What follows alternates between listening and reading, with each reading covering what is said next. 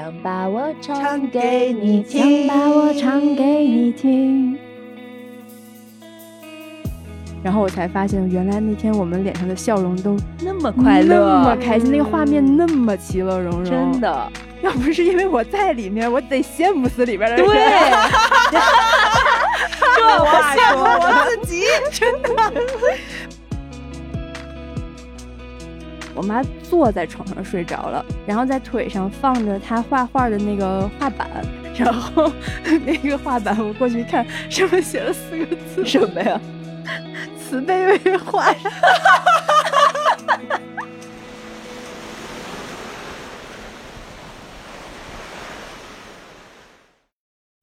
我会一直陪在你的左右，让你乐悠悠。嘿嘿 Hello，大家欢迎来到宁浪别野。这里是城市浪人的海边乌托邦。我们的 WiFi 密码是 Go Surf 六六六。吼大家好，我是鸭脑壳乐队的鼓手悠悠。Hello，我是鸭脑壳乐队的键盘一农。大家好，我是鸭脑壳乐队的吉他手朱乔。还有不在场的我们鸭脑壳乐队的 vocal 老爷。哇吼爷哇吼！恭喜我们乐队成立了！有没有人看我们直播？如果有的话，最好把那段印记忆从印象里删掉。那不是我们真正的实力，我们又进步了，今天又练了一首曲目，而且非常好听。呃我们计划把它插进来，如果我们有的东西可差的话。跟大家如果没有看我们春节直播的朋友普及一下哈，宁浪别野四个人在大年三十儿当天下午四点半吧，五点 一直连环直播到了晚上十点半。可厉害了。然后我们干了一件特别厉害的事情，就是在大年二十九的夜里凌晨排练到两点，我们成立了一个乐队，叫做鸭脑壳对，然后我们的首演呢，就是在我们这个连环直播当中，给大家贡献了一些笑料，贡献了一些黑历史，贡献了一些过年的喜庆氛围。哎，没错没错就是看完我们的演出，春晚都变得更好 看了。尤其是语言类节目变得更好看了。然后我们从宁浪别野回到北京，今天是大年初三，嗯然后悠悠和朱乔来到农的任意门，然后没有想到。话不多说，我们进来以后，七了吭哧，哭了哐啷，只干了一件事儿，就掏出各自的乐器，原排练地排练。对我们俩都是背了乐器来的，真的，我们也太厉害了吧！太有热情了。三十五岁开始组乐队，没错，太厉害了太热血了，太燃了是。而且昨天都是各自在家，悠悠练了鼓，我练了键盘，朱我练了吉乔练了他吉他，而且朱桥是昨天夜里才到的北京，对，还嗯加昨天练到凌晨凌晨。凌晨十二点练到凌晨一点多，因为昨天白天我和一农都各自往群里发了我们俩在排练自己练自己部分的视频，我在飞机上看的，我好着急啊！我说那我怎么办呀？我明天跟不上，可咋办？继我们春节连环直播的三首曲目《两只老虎》青春修《炼手册青春修炼手册》浪花一朵和《浪朵花一朵朵》之后，我们的第四首曲目《想把我我唱唱给你听听》即将上线，即将上线。这张 EP 大家敬请 期待。这是一个什么 EP vocal 缺席的 EP。给给人家版权了吗？好的，那我们言归正传。这一期其实想跟大家来聊一聊我们这个龙年的春节如此之热闹，如此之和谐，有欢笑，有感动，有温馨，有巨大的快乐。然后，因为我们干了一件共同的事情，就是我们邀请了各自的原生家庭，特别是我们的妈妈，嗯包括我的姨妈，来到了宁浪别野，走进了这个被我们四个三十五岁大龄午午后女青年共住的家。然后我觉得在这个过程里，我们各自的妈妈都发生了一些小小的变化。嗯是的，我嗯觉得先如果有新进来的不太了解我们的朋友们，再简单介绍一下背景，就是我嗯们四个北京的三十多岁大龄，呃，暂时不打算生孩子的嗯女青年，一起在海南万宁的海边租了一套别墅，作为我们的共同的第二个家，大家都不定期的经常会去那边生活一段时间。这个春节呢，我们就带上了各自的家人、父母一起在那儿过大年。哦所以年三十儿，对，所以年三十儿晚上是我们四个家庭一个创新的家庭模式，嗯聚在一起，以我们四个人这个友情为一个绑带连接，组建的十几个人的大家族。就是嗯说有点像那种共享家庭的意思，就是我们都共享了彼此的父母、彼此的晚辈，甚至还有彼此的狗狗。对，哦嗯，就是还有我的小侄女儿啊对共享这是侄女儿晚辈 对，一个小朋友，然后就从来没有见过如此其乐融融的这么大一家子的人。没错，到时候可以把我们那张被朱乔妈妈、李巴尔同学嗯拍到了一张特别和谐的照片儿，贴在我们 show notes 里面。嗯，因为当时我们都在很专注的进行压脑壳乐队的演出，根本无暇看那个礼拜二。但是他拍到的那一瞬间发到群里的时候，我们都觉得哇，嗯这就是我们对于美好生活的想象。对，嗯，就是我们几个开心的唱着歌，然后娃娃在和狗狗玩儿，然后其他家长都是在认真的听，然后哥哥在给我们录视频，没错就，是生活最美好的样子。没错。嗯那我们就来聊一下关于各自的妈妈走进我们这种生活方式的问题。第一个，我想问一下，就是你们邀请妈妈来咱家过年这事儿，有没有遇到他们的反对、拒绝，或者是任何的质疑？我倒是没有。其实我妈这人特别别扭，就是我老早就邀请她了，然后呢，她老早老觉得说，哎，太热了，不想去这个那个的。然后我妈刚从云南玩回来两个月，所以她突然就觉得，哇塞，南方真好。然后她正觉得南方好的时候，我正好递给他的一个 offer，说你要不要跟我一起去？然后他就欣然答应了。嗯你们呢？我是因为我爸妈和姥姥在两年前就已经被我安顿在万宁了嘛。其实刚去的时候，他们是很喜欢海南，但也会有一点不适应，因为在海南的那个生活比北京还要更简单一点，就是嗯每天晒太阳，然后每天很宅的在海边溜达溜达的这种生活，没有什么其他的事儿干。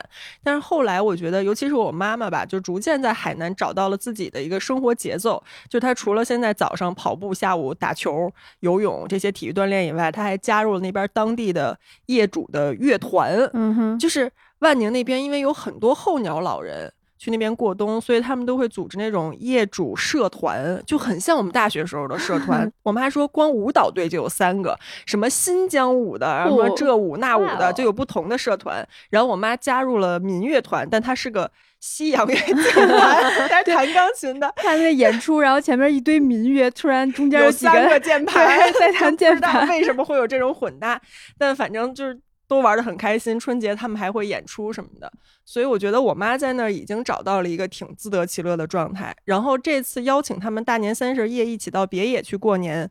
我是没跟他们商量的，此消息是我妈通过听我们的播客得知的，她就默认接受了，就是嗯接收到这个指示，好吧，让我干什么，然后提前一天跟他们说，你们准备两三个拿手菜，因为我们当天是说每家出两三个菜带过来，然后这样大家一起来吃就年夜饭。也省得都挤在厨房里做不过来了。对，我觉得还是一个很特别的体验。一农嗯呢？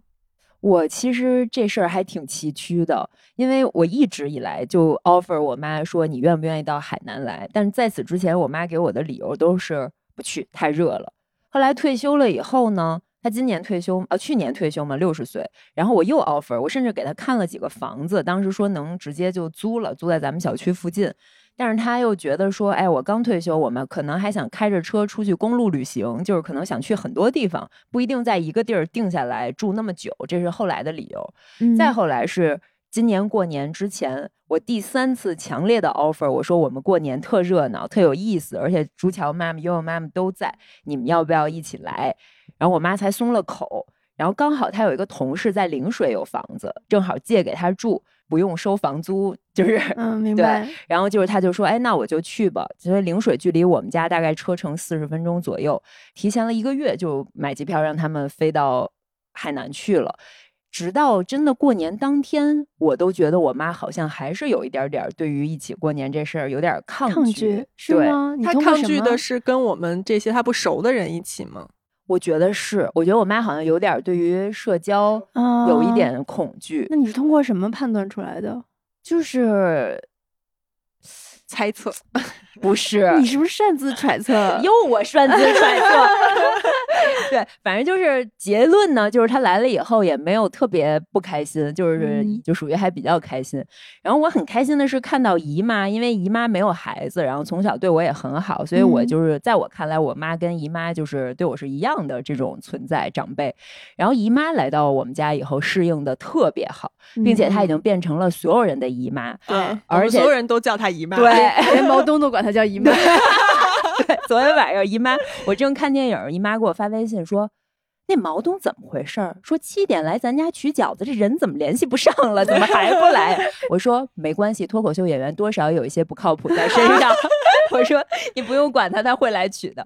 总之就是，我觉得姨妈融入的很好。然后今天早上姨妈还给我发了一个微信，还挺感动的，就是她在咱家做了一杯咖啡，做了一三明治，然后拍了张照片发给我说，在大别野里吃上了自己做的三明治，真好，谢谢。嗯，跟然大家后我就觉 brief 一下，就是姨妈留下来了。现在是我们三个人都回到北京，但是妈妈们，包括姨妈，都嗯还在对都还在海南。我妈和姨妈现在是住在我和一农各自的房间里，然后姥爷还在。他们占领了，占领了别野。对而且我们下次回去的时候，他们应该还在。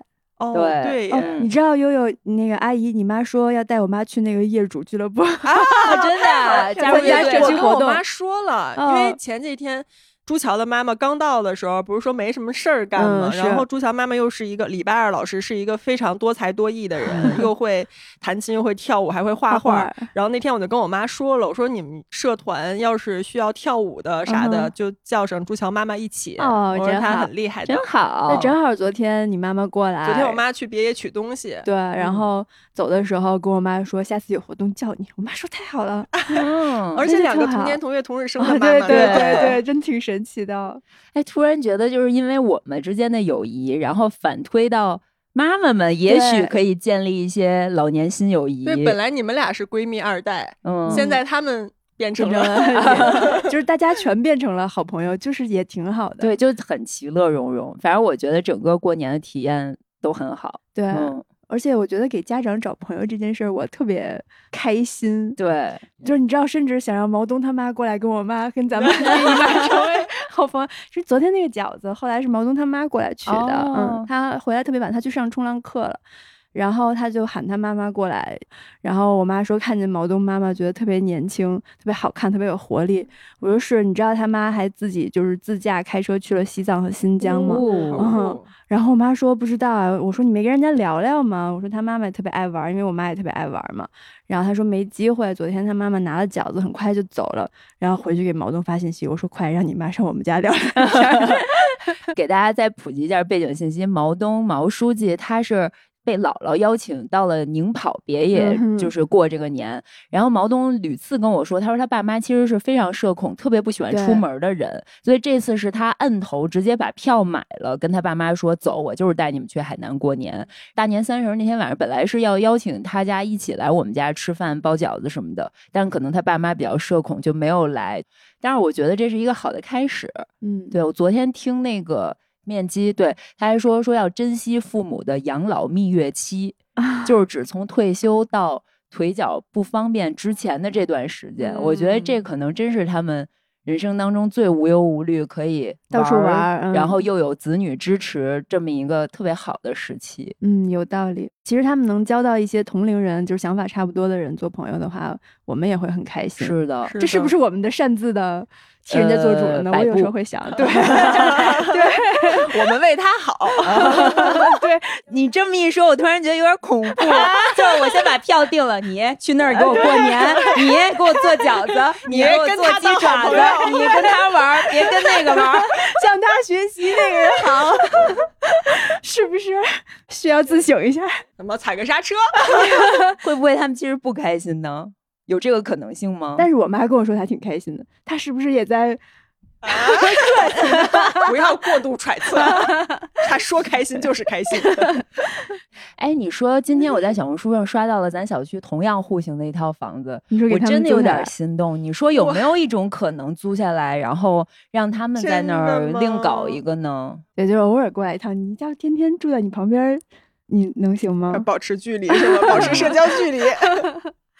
我觉得其实，在万宁那个环境、那个气氛下，我并没有觉得彼此很互相控制嗯甚至因为比如说这次姨妈，包括礼拜二都是来咱们家住，所以我觉得嗯他们都会对我们有一些更多的尊重和边界感。有吗我觉得有，我觉得我妈没有，一进门就开始扔东西。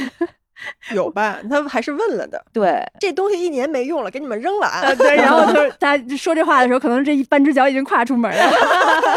对，我就所以就说得给我妈找点事儿干，要不然她得把家拆了。不过我挺好奇，想问大家，就是如果你们发现了一个什么地方觉得特别好，然后会很希望说在旁边给父母租一个房子，让他们也享受同样的美好吗？会，其实悠悠跟我之前我们俩屡次交流，就是觉得说，当你过得越高兴、越自由的时候，你的那种没有带上父母的愧疚感就越强烈。这嗯两股力量就是在撕扯的。但是我觉得，在别野这么一个大环境下，我觉得他们首先对我的边界感更多了，其次是我觉得大家的社交距离我是 OK 的。如果他们也在同一个小区租一个地方，就是一碗汤的距离，嗯我觉得是可以的。甚至我那天 听那个也是那养老播客面基的那期挺逗的，他说日本有一种房子你应该知嗯道，就是专门的养老房，就是它是分 A、B 面的，就大家是同一个小楼，有点像连排似的。但是呢，你没有办法从房子里面爸妈的房子去孩子的房子，那种嗯你你必嗯须要从你的正门出去绕半圈儿，你要去那边敲你孩子的房子，你哪怕给他送一碗汤，你也要这样的方式。但是出点什么事儿，大家是可以彼此照应的。嗯嗯嗯，我觉得这是一个挺理想的状态。我现在嗯是很喜欢这种距离的，包括在万宁，我给我爸妈姥姥租的那个房子，离咱们家大概三公里吧，就是十分钟之内，没有三公里，呃是一点多公里。反正就开车的话，几分钟，跑着也就十几二十分钟就到了。我觉得那个距离是舒服的，就是有点什么事儿、嗯或者回家吃个饭什么的，一脚油的事儿就到了，但是又不会彼此过多的打扰，还是有这个独立生活的空间。我现在觉得，如果以后他们还是回北京的话，我也是希望保持这种。距离，离对、嗯我觉得这距离是舒服的。在北京的时候，就刚才一农说的那个问题，说我们自己过得越开心，如果没有带上父母的话，就会觉得有点愧疚。嗯我那个感觉特别强烈的就是，比如说我出去玩儿，前几年去世界各地的时候，我就看那种很美的风景，就很想带我爸妈来，就是很希望他们也能看到这样的风景，不然的话，我就会觉得你在外面玩儿这么多，然后他们还是留在原地，为什么你不能？花一点钱，花一点时间，然后尽量的拉平你们之间的这个水平线呢，就让嗯你们之间这个视野和生活水准的差距稍微缩小一点，我会觉得更舒服。我有一个疑问，就是因为之前我们有一期聊过，你说你其实平时不太会和爸妈分享自己的感受，或者看到一个好的风景，不会给他们发信息的。所以当你这么想的时候，你会把那个风景拍下来发给他吗？嗯，我现在有的时候会，但以前可能我也不太会发，因为我没带你来，我还给你看我过得有多爽。哦我也是这种 心情。哦甚至我发社交媒体的时候，我虽然我对网友很坦诚，但是我会就有一点担心，说，哎，反正我父母也会看到，他们也会看到说，哦，你又去了那么多好玩有意思的地方，而他们不能。甚至比如说，有时候飞长途飞机，我给自己买张商务舱，那一瞬间我就是又觉得我 deserve，又觉得。哎呦，我这要是以后带我父母出来，我给那么多人一起买，我买不起呀、就是会有这种你会哦我真的会焦虑，就是觉得说，那我配吗？那是不是因因为我并不能买全家人的商务舱，我应该以后就自己也不坐经济舱对，我我我 我是能理解这种，但我可能没有一农这么严重，就是可能我爸妈他们也从来不会说这样的话，而且如果我真的分享给他们一些我自己看到的很美的风景，他们是会衷心的为我开心。我相信他们是完全发自内心的觉得你好就好这种心态，但他们越是这样，我越是会觉得那我应该回馈点什么，我应该也。让你们更好一点，会有这种心态。然后那会儿之所以选择给他们在万宁租一个房子，一方面是我觉得那儿很好，我也知道他们都很喜欢海，我希望他们能也能感受另外一种生活方式。另外一方面也有一点自私的心态是，他们一直在北京的话，其实我也没有太多时间跟他们相处就是我要每周每一两周回去看他们一次，也就是吃顿饭而已。我又觉得这个时间吧，你好像又必须得花，但是花了我自己又觉得有点儿别扭，就像完成任务一样。就是大家其实相处的都没有那么的舒适，但我又必须得抽出一部分的时间来和他们在一起。如果他们一直在北京。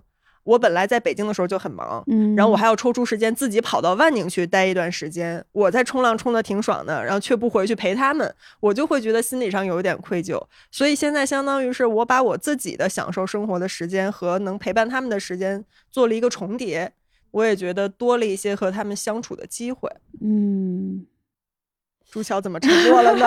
你为什么不会这么想呢？你一点都不会吗？我觉得我仔细想了一下，我和我妈之间的关系啊，我觉得可能我妈去过的地儿比我多。嗯，因为你妈已经自己可以给自己见到更大的世界、更好的生活。对她当年去欧洲旅行什么的，都是她自己，就当然也是抱团去的了啊。所以她欧洲好多国家她都去过，但是我还没去过欧洲去的啊。她抱团去的，还不带你。他也没问过你去不去，当时可能我在上学还是干嘛，他我妈比较闲嘛，他自己就去了。所以其实我妈去过的地儿比我多，她看过的风景比我多。不需要你带。对，然后之前有一次，我记得我坐头等舱的时候，那发烧还是干嘛，我就发了一张头等舱我躺在那儿照片给我妈，然后我还特欠我说头等舱你坐过吗？我妈说早坐过了。哟，然后我拍了一张木木的照片，我说反正木木坐头等舱的次数都比你多。救命！木木是一只只坐商务舱和头等舱的小熊猫 玩偶，所以其实对于我来说，我更希望他不是跟我一起玩，而是跟他同龄的朋友，跟他能说得上话、一起聊天的人一起玩。对，你说这太对了。嗯，就是我觉得我也最理想的就是父母他们有他们的社交圈子和世界，然后他们很自得其乐，然后我们回到。家庭里，我们互相只分享快乐，对对，这是最理想的一种状态。但是，可能绝大多数的东亚家庭还是在一个父母送你远行，然后你背负着父母为你做的牺牲，所以你每走一步，你就觉得要拉他们三把，嗯，是这种感觉。我突然想起之前我看武志红的一个武志红老师的一个视频，他讲说，所有的亲密关系最终都是要走向更亲密。距离越来越短，但其实只有亲情是最终要走向远离的，所以这个是亲情成熟的一个标志，尤其是母爱成熟的一个标志，就是他要接受你要离开他。嗯，这是一个功课。嗯，我今天看了一个微博，我觉得说特别好，是有点激进。他说。过年回家看到很多母慈子孝，就是小朋友真的给一个大家庭带来了很多的快乐。我不是鼓吹一定要生孩子，但是此刻我意识到，一个孩子能够带给父母最好的东西，就是你养育他过程当中收获的这份快乐。不要再从他身上期待更多回报，对，就跟你拼乐高似的。对你享受的是这个过程，对，所以其实我要是跟我妈一起出去玩的话，我肯定是第一天高兴，第二天开始别扭，第三天就开始吵架了。为什么呢？吵的点是什么呢？就是我们两个的性格，就是可能不太。你们不会跟父母在一起久了吵架吗？啊，我们不吵架，但是会不高兴。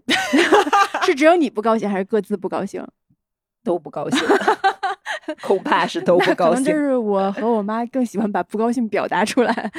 对我们两个就会因为小事，但也不是小事吧，反正我会觉得他可能踩到我的雷了，然后或者他觉得我踩到他的雷了，然后我们可能就会吵起来，嗯，不太舒服。我觉得出来玩的话，我不希望发生这样的事情，但是有的时候我可能确实是因为一些 trigger，他真的踩到我的雷了，我又控制不了。解决方法就是我不带他去旅行，嗯，那你还是去跟你喜欢的人去旅行，那你们各自安好，挺好的。对对对，我就觉得是这样会更好。关键是你妈妈有能力自己去旅行。他可以自己玩的很开心。我觉得这个能力，他没有碰到对的人吧？可能有的人是像我妈那种比较独，他可以一个人出去玩。那有的人可能就是需要结伴而行。所以我觉得，对于那些需要结伴而行的人来说，他可能只是还没有找到适合他的人。有没有是这种可能？有没有一种可能是他对于去看这个世界感到胆怯？他觉得他无法融入。就咱们那天，我俩你没去，我俩带我们的妈妈还有姨妈一起去那个。得得抠，呆呆抠去吃饭，然后那天我就是提前给我妈和姨妈都发了微信，我说你们要不要早点来我家？我说我可以给你们 dress up 一下，我们去海边，我可以给你们拍点照片儿。然后我妈就没接茬儿，然后姨妈来了，说来怎么弄啊？然后我就给她带了一些项链啊、墨镜啊、帽子配饰，然后我们就去吃饭了。然后吃饭的整个过程里呢。我就在给姨妈拍照。然后我也邀请了我妈，我也邀请了礼拜二，就是礼拜二和星期三都拒绝了我。但是礼拜二的拒绝就是算了，不拍，就不想拍。但是我妈她拒绝我，她不拍照的理由是因为，嗨，你们不是都说我胖了吗？啊，我会觉得，就是她还在一个她无法把别人对她的看法舍弃的那个阶段。所以当她退休以后，或者说她身材不像年轻时候。那么苗条可人的时候，他对于走进这个世界去探索新的内容，哪怕只是去探索一个新的滴滴打车软件，嗯，他都是有胆怯的。他对于他是否能胜任这件事情，他选择的不是我去试一试，而是我不做不做，让别人来帮我，这样我就永远是能做到所有我想做的事情。因为那些我做不到的事情，我不需要做。嗯，对，所以我觉得。这个其实是我特别希望我妈能来到别野，或者说多跟我们这几个女孩在一起生活，看看我们的生活状态。我们也不是啥都会，我们乐队弹成这个这个样子，对吧？就是敢演啊，就是突出一个敢干，就是 怎么着先说出去，对不对？胖了又怎么样？胖了可以减呀，都是可以改变的。其实我特别希望我妈能在她六十岁的这个年纪，做出一些摆脱已有的这种框架的改变。嗯，其实我有时候在想一件事儿。之前我看咱们播客有一个面包蟹留言，嗯，就还挺戳我的。大概意思，他就是说，嗯，虽然我们说现在女性觉醒了、独立了，然后你打开了生活的更多可能性，是一个很好的事儿，但是把这种东西传递给妈妈，其实是有点残忍的。你让他知道了有另外一种活法，有另外一种生活的可能性，但是他已经到了一个可能很多可能性都关闭了的年纪。当然不是说退休了就很多事儿做不了，有一些事儿可能确实是你在年轻的时候做风险更低，呃是更有可能的。但是到了他们那个年纪，就有更多的责任，比如像我妈还还得照顾姥姥，嗯，对吧？就有很多责任你是没有办法放下的，然后有很多东西你已经。就是既成事实，很难改变，很难像我们年轻的时候那样没有包袱的。就是说，我不走这条路了，我要选择一条新的路走。嗯，所以，当你越是在一条新的路上走的越开心、越洒脱，这个东西让妈妈接收到了以后，就她一方面会替我们开心，另一方面会不会她会觉得说：“哎呦，真遗憾，我这辈子没有那样活过。”我是这么想的，就对比你妈妈和我妈妈最大的不同，就其实悠悠的妈妈还在承担上有老下有小的这个一个母职或者说做女儿的职责，但是她身上是有那份洒脱自洽和快乐的。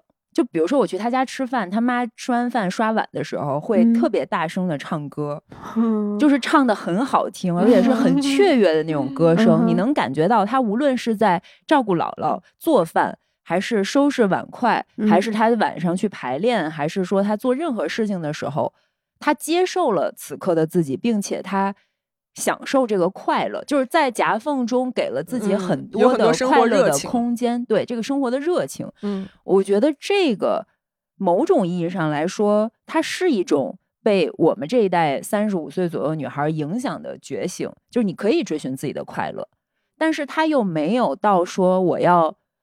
不管老人，不管孩子，那么的颠覆的去所谓做自己，就是我觉得，其实归根结底还是你能舒适，你能快乐，这个能力，我觉得在六十岁左右的妈妈还是可以，还是有重新开始去拥有的。这个快乐的能力不难。你觉得你还想要更多的去影响你妈妈和姨妈吗？我不是说想影响他们，但是我希望他们更快乐。嗯，我觉得姨妈来咱们家以后挺快乐的。嗯，因为我觉得他挺快乐，他特快乐，因为我们家有一祖传的那个做鸡爪子的秘 方，祖传对。然后当时我帮姨妈做了一下，我说我已经学会了。然后好多就是悠悠他们吃了以后都说特别好吃。然后我就在那儿叭叭，我说：“哎，我昨天学会了，就是第一步，第二叭叭叭。”然后说到第二步的时候，姨妈从那个厨房探出一个脑袋，很严厉的看着我，意思是这可是要收费的。对，然后这是另外的价钱。我妈也帮他做了，然后我就问。我妈，我说你偷学来了吗？然后我妈跟我说，姨妈不告诉我，把我 轰走了。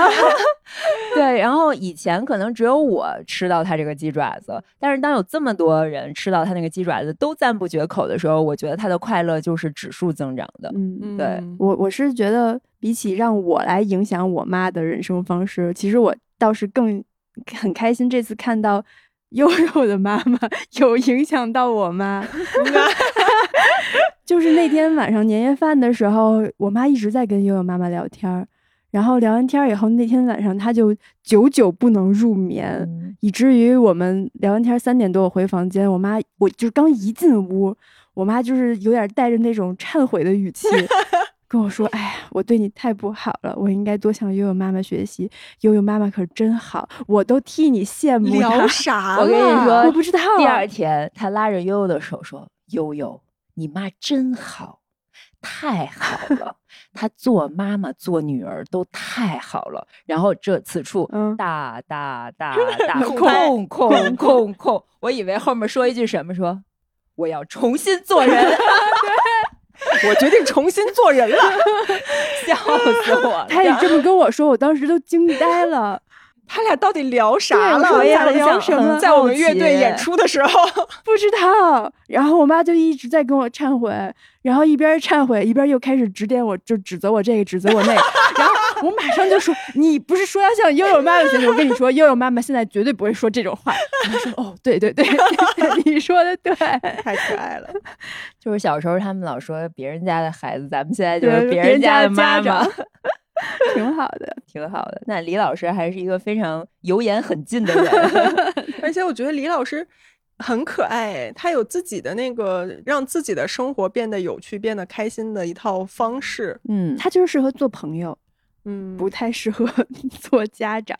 就是现在我们两个这个关系，就之前我也说过，我们俩现在的这个关系非常和谐，就是因为我们能把彼此当朋友。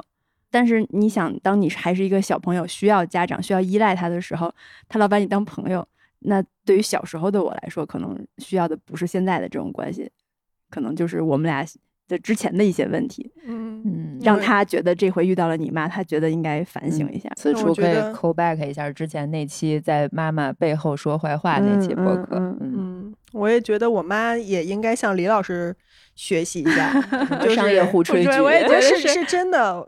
我是希望我妈能更洒脱一点，负担少一点儿。嗯，对，就是我妈是一个很好的妈妈，但是让我不想以后成为她，嗯你懂吗？因为我觉得她特别嗯不容易，就是她有很多的责任都揽到自己的身上。嗯当然，我作为她的女儿，我是觉得很好，她对我既负责又放手。嗯，但是我会觉得，是不是可以能多一点儿，就是对自己好的部分。就虽然她现在也在努力的让自己的生活能够找回一些自己属于自己的快乐，嗯但我还是觉得他可能会把责任放在第一位。嗯。嗯，但是你又说他刚刚一边洗碗一边唱歌，其实他是很自得其乐的。嗯，就一农说夹缝中吧，夹缝中找快乐吧。对，那肯定是有一些无法推卸、无法逃避的责就任。照顾老人、照顾孩子这个东西，确实责无旁贷。是，嗯我突然又想到，我妈说，就是因为咱们宁浪别野的播客，我妈和邢老师是不听的。对，然后我妈就是那天跟我说，说她终于知道为什么她自己不想听，但是悠悠妈妈会一直在听的理由，包括星期三也不听嘛。她说是因为她和星期三大概都是觉得自己心中有愧，所以吗她是这么说的啊，所以不敢听，他是不敢听。他是觉得你们会说他坏话，还是说，他可能就是不想知道我到底是怎么想他的，你表达出来的一些什么不好的情绪，他会觉得自己有责任？他可能会这么想我。刚才看那本书，完美的 call back 了。你现在哦说这种，是就是房间里的大象，他选择做三只猴，不听、不看、不说，嗯这样他就可以把这种集体性沉默延续下去，就假装不存在。对这样的话，他舒适。对，他可能也不知道我会说什么，他也不知道我们这期主题到底跟他有没有关系，还或者是跟什么有关系，他只是单纯的害怕知道，嗯不听就是没说，不关心就是不知道。对所以嗯就是他就会选择不听。但是可能悠悠妈妈比较问心无愧，所以他就会觉得哦，我就想嗯关心一下我女儿发生了什么，他就会听。嗯甚至他听，可能他足够坦荡，对他甚至可以听了之后觉得我还可以调整，我可以小步嗯嗯快调。但是嗯房间里的大象最可怕的就是集体性沉默的时间越久，你忽视这个事情越久，被炸掉的可能性就越大，它就是一个巨大的篓子。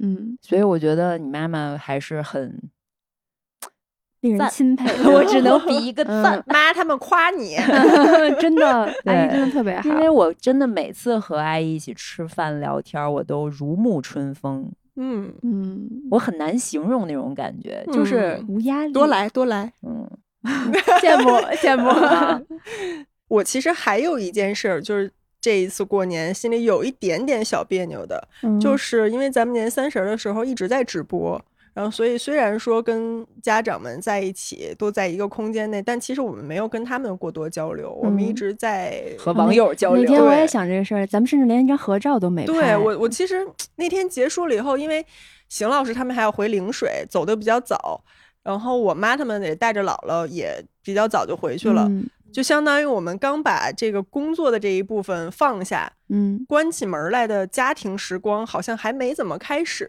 这个局就散了。我心里就是有一点儿觉得，好像他们就是来看我们直播了一晚上，然后真的是给我们做了顿饭。啊，对，你们会有这种感觉吗？我那天心里是稍稍有了那么一点点感觉，但是我想的是，算了，明年不播了，明年不明年播明明年不播了，然后就把这问题解决，就划过去了。嗯，你呢？我有一种很邪恶的心理，哎什么呢？因为他们从不听也不看，我很希望他看看，其实我们的工作很辛苦，哦，你懂我那种心理吗？懂就是他觉得一切都是理所当然的，你就是每天在玩很光鲜，嗯，可能他从来没想过，其实我们这些光鲜背后的赚这份钱嗯 也挺不容易，我会有一点点这种心理。嗯我会有点小内疚的是，我觉得我没有照顾好其他家长。啊，对我会有，嗯对，因为咱们在那儿玩真心话大冒险的时候，其实悠悠妈妈特别好，就是她一直坐在后面的沙发上，她没有参与，但是她的嗯。情绪高度认可你此刻在做的事情，并且嗯她的情绪是高度参与，对她甚。至在因为我们抽到面包蟹给我们提的那些问题，比如说背谁玩什么，她都跟着嗯哈哈大笑，嗯。所以她越融入越支持，我会觉得说有一点点愧疚，对，对你懂我的感觉吗？对对，我就经常是这样的嗯。然后我也觉得姥姥应该挺辛苦的，然后就一直在那儿坐着，也没有陪姥姥聊聊天儿什么的，我也会觉得很愧疚。就是姥姥可能她也是觉得看着你们热热闹闹的，就很开她就很开心。嗯你们没有说把我一个老人放在一边儿，你们还带我来了，也参与不了什么。但是我们看着我看着你们高兴，我也高兴。我觉得嗯姥姥可能是这种心态，包括我妈可能也是那种看你们开心，然后我也好像融入了，但是我就会觉得。就是哎呀，我都没跟你说两句话，但你有没有嗯想过，可能你刻意的非得要跟他说几句话，还不地他看我们这儿高高兴兴的，他获得的情绪价值更高。因为嗯就是人的情绪是骗不了人的，嗯如果你刻意为了与他聊天而产生的那个情绪，他是能感觉到的。嗯但是我们那天晚上，我反正挺问心无愧的，就是我们自己把这个气氛营造的还行很好，我觉得嗯很好。我相信在场的他们也是很开心的，包括最后直播，咱们不是自己还唱了一《难忘今宵》，然后姥爷 姥爷就给了咱们仨所有镜头，就说姨妈继续唱，然后李老师继续唱，然后他们特别配合，就还录屏录下来了。有网友，就是我觉得他们其实挺 enjoy 的，可能也是因为我们平时自己的工作经常是这种状态，嗯所以我会觉得当时我是在一个工作状态，没有照顾到家人。但是对于他们来说，可能会觉得他们很少参与到这个氛围里。对他参与嗯进来了一下，也觉得哎是一个不一样的体验。是的，而且那天我们去放花的时候，我觉得也很浪漫。就是我们这组里面是姥爷、姥爷公、毛东、我姨妈、朱我妈嗯乔和朱乔妈妈，还有悠悠。嗯，当时的情况是这样的：是老爷公和毛东冲在前面，毛东是最虎的那个人，甚至把自己 手都给炸了一下。礼拜二就性格很鲜明，他一直在那儿看着毛东。后来 回来以后跟我说：“这孩子可太虎了，你知道我为什么一直去前面吗？我觉得他太危险了。”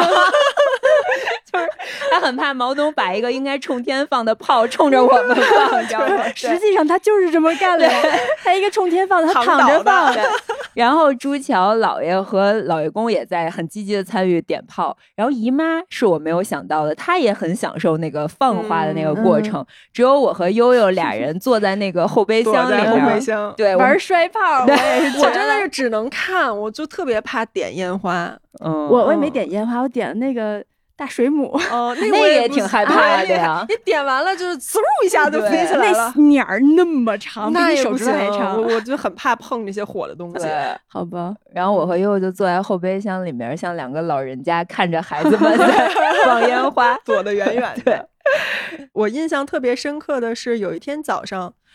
咱们把客厅的窗户门都开着，然后纱帘拉上一点，就让那个自然风透过纱帘吹进来，纱帘飘飘的，然后那温度又非常的舒适，好像我们屋里还播着音乐，收拾的整整齐齐。然后这个时候，礼拜二老师和姨妈。来到客厅，姨妈好像在厨房忙活什么。然后李白二老师进来的时候，就环顾四周，一边那种感叹说：“哎呀，真舒服，真好，真会享受生活。”然后他跟姨妈就俩人交流了两句，大概意思就是说：“哎，你看孩子们就多会享受生活呀，就弄得这么舒服什么的。”我觉得那个瞬间我是觉得很美好的，就是首先他认可了我们的。我们选择的生活方式，其次他也融入进来，他也能够感受到，就是这种氛围是影响到他的。嗯嗯，就是我妈对我租这个房子的态度，她以前一直觉得我在浪费钱，因为确实我可能是最不常回去的一个，但是那个房子就一直那么空着，她就是老说我，哎，你跟人家老瞎凑这热闹干嘛？你也不老去，我看你也没有在冲浪啊，不啦不啦不啦之类的，她老说我。然后，但是这次她到了以后，她真的觉得哇塞，这个地方好好。你这钱花的确实是值的，这个环境确实是会让你身心都很舒服，所以这次也是他做的想法上的一个很大的改变，我也会很开心。姨妈也有一个很大的改变，因为姨妈是无法接受把袜子和内裤一起扔在 洗衣机里洗的，但是昨天下午跟我视频。说你来帮我分一下这些衣服都是谁的？远程哦，这个内裤是悠悠的，这条内裤是我的，那个可能是老爷公的，老爷公 的可能不是，但就是说大家的袜子和内裤和内衣全扔在一起洗，这要搁以前，姨妈肯定会说我说这丫头可太瞎了，就是怎么能 这么埋汰？就是，但是当全家除了朱乔。当全家都把内裤扔在洗衣机里洗的时候，我觉得姨妈也释然了，接受了这一切。我说实话，我到现在也不能接受这件事儿。但是加了消毒液啊，别说了，我接受不了，我接受不了。你是接受不了我们的脏内裤和你的衣服一起洗，还是你无法接受无法接受你自己的内裤和和别人的东西和你自己的衣服在一起洗？我也接受不了，都接受不了，自己你都接受不了，接受不了。我家的洗衣机也绝对不会用来洗内裤的，都是手洗。嗯。不是你洗澡的时候顺便不就洗了吗？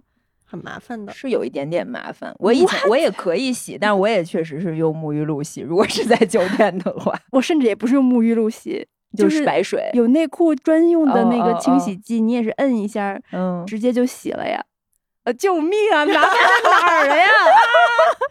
我现在就很后悔，我没有参加，就是那一期什么内裤和鞋一起洗的那一期 节目。应该让你跟姥爷专门 battle 一下。救命！我真的受不了。我们两个经常在家里 battle 这件事儿，就是甚至不用录节目，我们俩也会在家里 battle 这件事儿。行，那我们分享一下，就是这次过年你觉得最美好的一个时刻吧。一个小作文题目，有点难。我那天看了一下我的 HRV。其实我是除夕那天早上醒来，那天巨高一百二。嗯哦，我不知道发生了啥，我忘了。可能是要过年了，很开心，然后一睁眼就很开心。嗯，但是后面就越来哦，但是你是带着表睡觉的，对对对对对，就是冲到峰值。其实说整个在过年的这个过程当中，一一个是因为一直在直播，二是一个真正是自己沉浸在里面了，所以当时。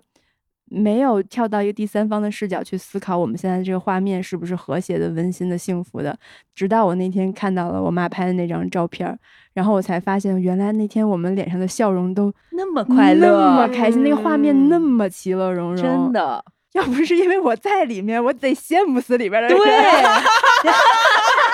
这话说我自己真的不是连喵喵都是甩着大舌头，就是眉飞色舞的那种。对，然后那个时候娃娃刚要起身去追喵喵，对，那是一视频的截图。然后我觉得真的，我好羡慕这里边的人哦，这是我呀。你知道吗？我妈说那天娃娃都不想走，哦因为那会儿他们走的时候已经十点多了，也确实有老人有小孩该该休息了啊。By the way，娃娃是我的侄女儿，当时我们玩的时候，娃娃就一直在旁边跟着哈哈哈傻乐，他可能也搞不懂我们玩的到底是什么，救命！娃娃害我。就是娃娃把那张让我评价什么宁浪别野其他三个人里最喜欢谁谁最不喜欢那纸条给我，就是 娃娃，气死我！我是为了让他有一点参与感，给他了一个活儿。我说你把这个纸条，你想给哪个姑姑，你就给哪个姑姑。然后我当时在下面疯狂指悠悠来着，就是下面小动作指你，结果他一抬头他觉得，你很面善，感觉我还跟他有互动，我还刻意回避了他的眼神。然后他就交给了朱乔。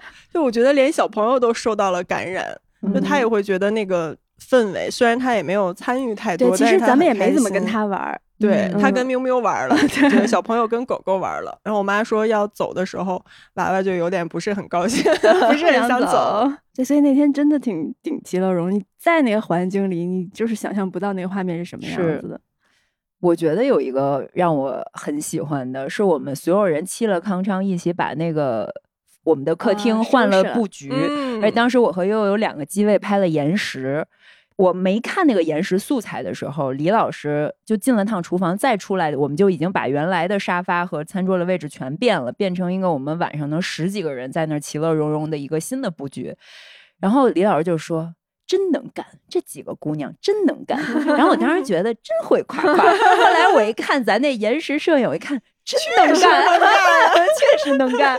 就是我觉得也就十分钟吧，就嗯十五分钟最多了。就是连美观性带干净整洁，带嗯所有的这个功能性，就是我们几个人就很默契，就不需要商量，就是一句话，就说哎，咱这餐桌往这边挪，能多坐点人，然后就立刻所有就人开干了搬。对，嗯然后就是都不用分工，就是俩人自然而然就去搬桌子，那边人在搬沙发，就在吸地什么的，对，就那个感觉特别特别好和谐嗯嗯默契。嗯，就是朋友是自己后天选的家人这件事儿又被印证了。嗯，我就觉得哪家的亲兄弟姐妹能做到我们这么嗯和谐、这么美好吗？嗯就是因为我们有这种恰到好处的边界感和尊重和情投意合，我们四个人又性格迥异。才能在这样的一个环境下产生这样一个不可多得的奇妙的化学反应，嗯我可太羡慕自己了。我这我现在说起来，我都觉得 我怎么这么幸福啊！哦，by the way，我们大年初一的时候还串台了一期毛东老师的《基本无害》，这个咱不知道他什么时候能把这后期做出来、啊。据他说得八月十五。对。但是呢，那天毛东问了我们一个问题，小小剧透一下，就是你们这个这个年过得怎么样？然后我们四个异口同声，就过得太好了。我感觉他对这个答案不是很满意，那就是那种啊，因为你们怎么这么自洽，怎么这么舒服呢？因为他说你们年夜饭吃了什么，我们就说我们吃这这这这，然后朋友说，因为朱乔特别喜欢问毛东，那你呢？然后毛东说啊，速冻饺子。他们家邀请毛毛东饺子下明年再来我们家吃 现包的饺子然后所以后来给他包了嘛。啊，对，后来我妈和姨妈给他包了饺子，让他拿走。也太温暖传递了了。最搞笑的是，先开始说让他拿鲜的现包好的，然后后来他不是没来成嘛，然后最后我说那没事儿，你要是来不成的话，我们就给冻上。但是没想到你还是要吃速冻饺子。但是现现包的速冻饺子，对于毛东来说，他说以前也没有想象过是可以以这样的方式过年的，是因为就觉得过年都得是自己家族里的嗯一大家子人在一起，以这种以朋友为核心连接的过年方式，他是没有想象过的。没想到我们还过得挺好，挺好因为我记得他当时想问我们有没有矛盾，就是尤其是你们四个女生住在一起，还一起拖家带口的过年，会不会有什么矛盾？结果没想到没有，没有 好的很。我觉得要是有矛盾，我们也不会选择要一起过年了吧，嗯也不会选择要住在一起。这个挑战还挺大的。嗯是，确实。哎，我最后想问一个问题，刚才说的是大家一起的很幸福的时光，你们有没有和各自的妈妈私密的，就是两个人，你在那一瞬间觉得你把他带进了你的生活方式，很快乐、值得回味的时刻？我我可以先讲吗？因为马上就想到，就是我回来前一天晚上，你们都走了，然后那天我睡的其实也挺早的，我大概十二点回的屋。我跟我妈睡在同一张床上，然后推门进去以后，发现我妈坐在床上睡着了，啊，啊靠着，盖着被子，但是靠在那个床头上睡着了，然后在腿上放着他画画的那个画板，嗯，然后手里一边攥着根铅笔，一边攥着一个手机，然后 那个画板我过去一看，上面写了四个字：什么呀？慈悲为怀。这是什么？也是被悠悠妈妈感染，重新做人是吧？上联慈悲为怀，下联重新做人。笑死我了！然后后来第二天他都不记得他自己写过这个字，啊还问我说：“这是你写的吗 为什么这个画面觉得又好笑又感动呢？？”超级好笑。然后我就把他画板给收起来放桌上，然后手机攥特别死，抽抽抽抽半天抽出来，然后一边抽我还一边叫他，我说：“你赶紧躺下睡，叫不醒。”然后把手机抽出来，然后那手还是这个，就是攥这个手机的嗯形状。我因为带了兰兰过去，兰兰在旁边呢，我就把兰兰拿过来，然后把兰兰的手塞在了我妈手里，然后退到远处给我妈和兰兰拍了张照片，啊，想看。待会儿给你们看。然后那个画面让我觉得还蛮美好的，就是要不是这次机会，要不是因为我们俩住在一起的话，我肯定看不到这样的画面。嗯，嗯，你呢？我觉得可能是跟姨妈一起运动的几个场景。嗯一个是那天咱俩去打网球，哦，那天打网球，这整个就是一个非常美好的体验。我和朱乔小时候小学二三年级一起上过一个夏令营，他被托嗯管到我们家，然后我们家那个学院里有一个网球班儿。然后这次呢，是我俩去打网球那天，姨妈比我俩先到了场地，嗯也是个 social queen，就是 大艺人，和同样来自北京的网球教练就已经聊开了。然后姨妈在那儿可能看我们俩打网球看了有一个小时，嗯我每打一个球，她回来就会跟我说：“你这个怎么怎么要调哦整一下。一瞬间让我小想起我小时候，她带我去上舞蹈班儿嗯，的噩梦 就是不是幸福的回忆就是就是。当时会觉得说，哇塞，怎么就是 yesterday once more 童年的那个噩梦又回来？但另外一方面，你就想说，哦你们已经是这种相处模式很久了，他还把你当一个小孩子朋友，嗯对。然后第二天，我俩一起去我们隔壁那小公园跑步。姨妈是快走，她每天自己要走一个小时，然后我就说，那我就去那儿跑个步。我就是跑过去，跑回来，再跑过去，跑回来，就是迎着她，两个人一起完成了大概五公里左右吧。嗯然后我们就一起路过了我们小区的那个悠悠妈妈排练的那个剧场，一个排练厅，然后又去给咱们取了嗯快递。哦，还在回来的路上碰到了礼拜二，嗯，特别逗。碰见礼拜二的时候，礼拜二说：“哟，你们练完了，那我自己逛逛。”然后我们就说：“行，那我们走了。”结果后来我们俩发现取快递的方向走错了，等于后面我们又迎上了礼拜二。礼拜二，你知道当时在干嘛吗？干嘛呢？在把手机放在了一个椅石头椅 子上，跳舞吧。刚摆起了一个起势的 开始跳舞的动作，自己正在那拍抖音呢，可能，然后看见我们俩过来，特别尴尬，说：“哟，你们怎么又回来了哦，对，我想补一个幸福瞬间，就是我那天带着我妈去遛那个公园儿，然后有一个大舞台，那上面有一亭子，你知道？”吗？巨大无比。然后我妈就说：“我要在这跳舞，你给我拍一个。嗯，然后我就在那儿一直给她拍他跳舞，也是抖音的小视频。然后他跳完以后，我还得下来跟他交流一下动作。我说：“你这胳膊不对，那儿能不能怎么怎么着？这儿怎么怎么调一下？”然后我们俩就互相交涉。我说：“你动作哪儿应该改？”他说：“你应该怎么拍之类的。”就是我们俩互相给对方挑刺儿，其实就是。但是那个过程我也觉得好好很美好，啊对。而且我觉得，就是看到你的妈妈。长辈他们很有生命力，他们还在运动，他们穿上健身服还像少女一样的那个嗯状态，会让你觉得很安心。是的，这个是很幸福的，就是当你感觉到他们还在往前走，还没有放弃自己六十岁、五十六岁的生活的时嗯候，我觉得作为孩子就是很欣慰的。没错，而且我觉得这一次我们的压脑壳乐队组建起来，我也特别开心。嗯，嗯，就一方面是我们几个可以一起玩，另外一方面我觉得，因为我们三个的妈妈都是有一点功夫在身上的，嗯就都是很喜欢玩乐器的。我觉得甚至以后可以组一个母女组合。哇哦，手风琴我妈可以。哦，嗯好厉害呀！我那天回我爸妈那儿去吃饭，我妈就正坐在我们家那个海景阳台上弹着她的新的乐器阮。哦我以前都不知道这个乐器，一个民乐，有点像吉他。她说是因为她不是加入了民乐团嘛？她说嗯有弹软的这个老师很专业。她说我就觉得我买一个，我跟人家学学，免费的，不学白不学。对，然后又学起了新的乐器，他现在会好多乐器。然后我们鸭脑壳乐队当时在别野里面演出时候的用的键盘也是管我妈借来的，是前两年我送我妈的一个礼物。就是她刚到万宁的时候，我觉得她没什么事儿干，我就给她买了一个简易的那种折叠的键盘。还真用上了，他在那边参与演出、排练什么都用那个键盘。然后春节那两天，我说你这琴这两天不弹，借我用用啊。然后我就给背走了，背到了别野，一农就弹了起来。然后昨天我妈又去别野里给取走了，对，人没家物归原主。对，人家还得谢谢阿姨。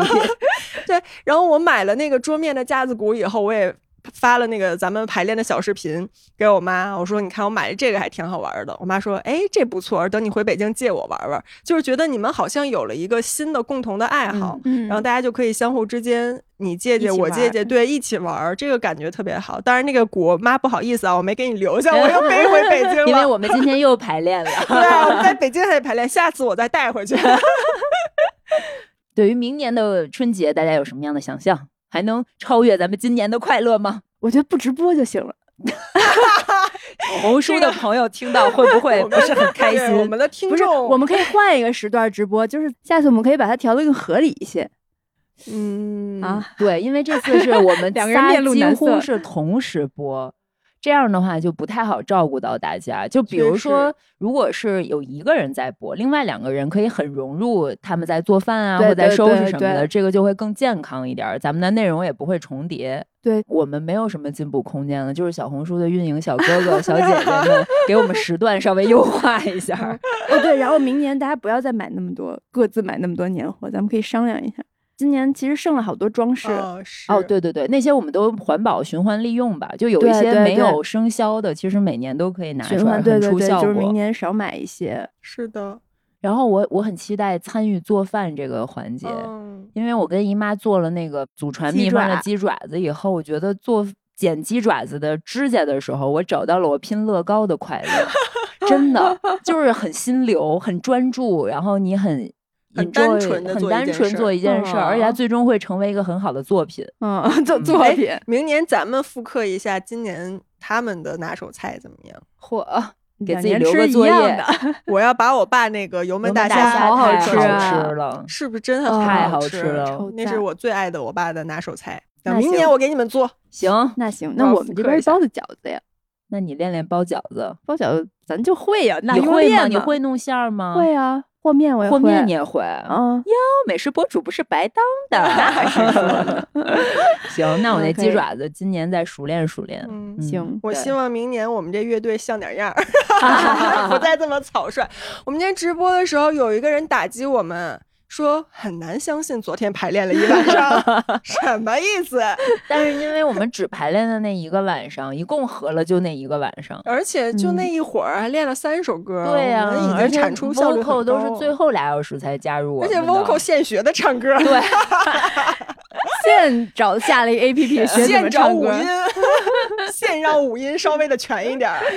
太临时了，啊这个乐队。这就是我连名。字都很临时，就因为我们当时在老爷公给我们拍视频，发现我们四个当中有一袋巨大的鸭脑壳在那儿，是老爷公从成都出差回来给我们带的，然后我们就顺势就叫鸭脑壳了。这名字我觉得挺符合我们气质，就非常潦草，非常随对意。对对，就是一拍脑门就成了的，就是鸭脑啊壳。对，然后小红书上还有朋友留言说，还是对这个名字感到困惑。我说我们就是主打一个潦草随意，突出一个进步空间 大。可以可以可以那。你说鸭脑壳乐队如果有一天假上了音乐节，假设上了音乐节，假设咱们乐队的夏天出道了，然后去了音乐节和生哥在同一个音乐节演出了，我这个春节受到了巨大的激励。零七幺三都上春晚了，我们想上个音乐节有什么不可能？我觉得啊不是不行，啊咱们就是说，先把海南的一些音乐节呀、海南的国际电影节呀，都先 想象着，然后咱奔着那目标去。我我哎刚想问的问题是，如果我们红了的话，这个 乐队名字能往往什么方向稍微 改什么就是要就叫亚脑始状态壳啊啊就是我就想五条人个那破塑料袋里不是也差不多是这意思吗？也是我觉得就要叫这个。对，啊，行，不过说真的，我今年看那个春晚，看到零七幺三出现的时候，好感动，而且他们那个表演的形式一镜到底，从后台，然后唱着那么契合的、恰到好处的一首歌，像你这样的朋友，然后一步一步几个人相互扶持的走到了春晚真正的舞台上。据说导演里面有一个韭菜，就是团粉，有自己人，所以那舞台设计的就是什么各家应援色呀，什么做成一个演唱会的样子，就是大家都特别喜欢那个舞台。然后我看完以后。咱们紧接着就又开始排练，你知道我当时心里的那个幸福感，就是我觉得我的 现实生活就是和你的最好的朋友们在一起，然后大家还能一起玩音乐，一起打打闹闹，一起做同一样的事业的那种感觉，就好像和你追的。那一群人上了更大舞台，那一群人就是相互在映射，就那个感觉真的觉得幸福感很强。然后我还得到一个很大的启示，就像零七幺三上春晚一样，他们一直在嚷嚷这个事儿。先说出去再说，先嚷嚷。对，虽然以前那个综艺里面有一个梗，说如果接到了春晚的邀请，让他们接字接三个字的游戏嘛，就是说那简直，然后生哥接一个不可能，后来又接一个有一点点妄想症。对，但是后来就真的成真了。所以我觉得先敢想，先嚷嚷节呀、电影节呀，咱先嚷嚷着是吧？不是，好歹人家零七幺三以前人家是真的是做音乐的，咱仨是干嘛的？请问你鼓学了几天了？啊，我那，哎，我突然想到。那天晚上让我觉得很幸福的一个夜晚，就是咱仨在那儿耗到三四点那天不睡觉，因为悠悠有一个工作，一个采访一直没写完，结果他一直写呢。我跟朱乔也没事儿干，甚至都玩起了极限二选一，好无聊，一直在那儿给对方抛极限二选一的选 问题。就是说我这个工作也不回自己房间做，偏要在客厅融入一个娱乐的休闲的氛围。然后后来我就把我要拍短片的那个方案拿出来，和我最好的两个朋友，而且他们会参与。遇到这个短片里的人来分享的时候，那个时候，反正从我的角度，我觉得很幸福。就是悠悠说她梦见过他当影后嘛，我说说出来，说出来啊，要喊出来，喊出来，喊出来，我要当影影后。然后呢，这片呢可能无法助力。又有当影后，但是咱们总得有第一步，对不对？而且第二天，我记得我开车去哪儿，就是走高速的时候，我就看到了那个高速上有一个牌子，写着海南国际电影节。我觉得冥冥之中，我们这个故事发生在万宁，然后又有我们宁浪别野的这个背景，加上宁浪别野全员参与，我觉得应该会海南电影节至少可以去当个观众吧。嗨，我觉得能行。万宁的春晚咱都上了，我觉得是对。悠悠还代表我们家上了万宁的春晚，在春晚现场给宁浪别野打广告。然后我们仨在电视上看的巨激动，就是前面都看的很平淡，然后悠悠出来那一瞬间就觉得整个屏幕都亮了。我我说真的，我看到你们录的那一段 vlog 的素材，比我自己上春晚还要开心。真的吗？真的就是。就是大家如果没看的话，可以看一农的那个小红书有发那一段，没删。回家过年的那一段。对，其中有一段就是我在参加万宁春晚上，因为当时是一个网络直播，然后他们就把那一段投屏到家里的大电视，然后三个人坐在电视机前的地上，我们后面还有一个全景机位呢。哦，然后我看到那段时候真的好感动，就是我在台上说，我们还做了一个播客，也叫宁浪别，然后三个人一起啊。感觉好好呀，对，开心死了。就是这一切都是拍压脑壳拍出来的呀，对 吧？咱拍着拍着，嚷嚷着嚷嚷着，就上了呢，就成真了呢，就是能行，能行，绝对能行。好，好，祝大家龙年大吉，梦想都实现，多拍脑壳。好。拜拜拜拜，这好聊，怎么聊？拜拜，我们要继续排练了。那个大家可以留言告诉我们你们的新年是怎么过的，有什么新年愿望可以留言写给我们，我们也未必能给你实现，但是我们可以听一听。我以为你说大家可以告诉我们想让我们排练哪首歌也行哎，真的有人在直播的时候点点歌，我说有点高看我们了。点的什么歌来着？就忘了，但是哪个不得多排练两天呀？行，好吧，就这样，潦草的结束，拜拜，拜拜，拜拜。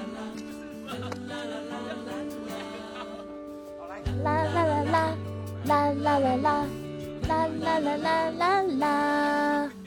我要你陪着我，看着那海龟水中游，慢慢的趴在沙滩上，数着浪花一朵朵。你不要害怕，你不会寂寞，我会一直陪在你的左右。让你乐悠悠。一天过，我们会慢慢长大。我不管你懂不懂我在唱什么，我知道有一天啊，你一定会爱上我，因为我觉得我真的很。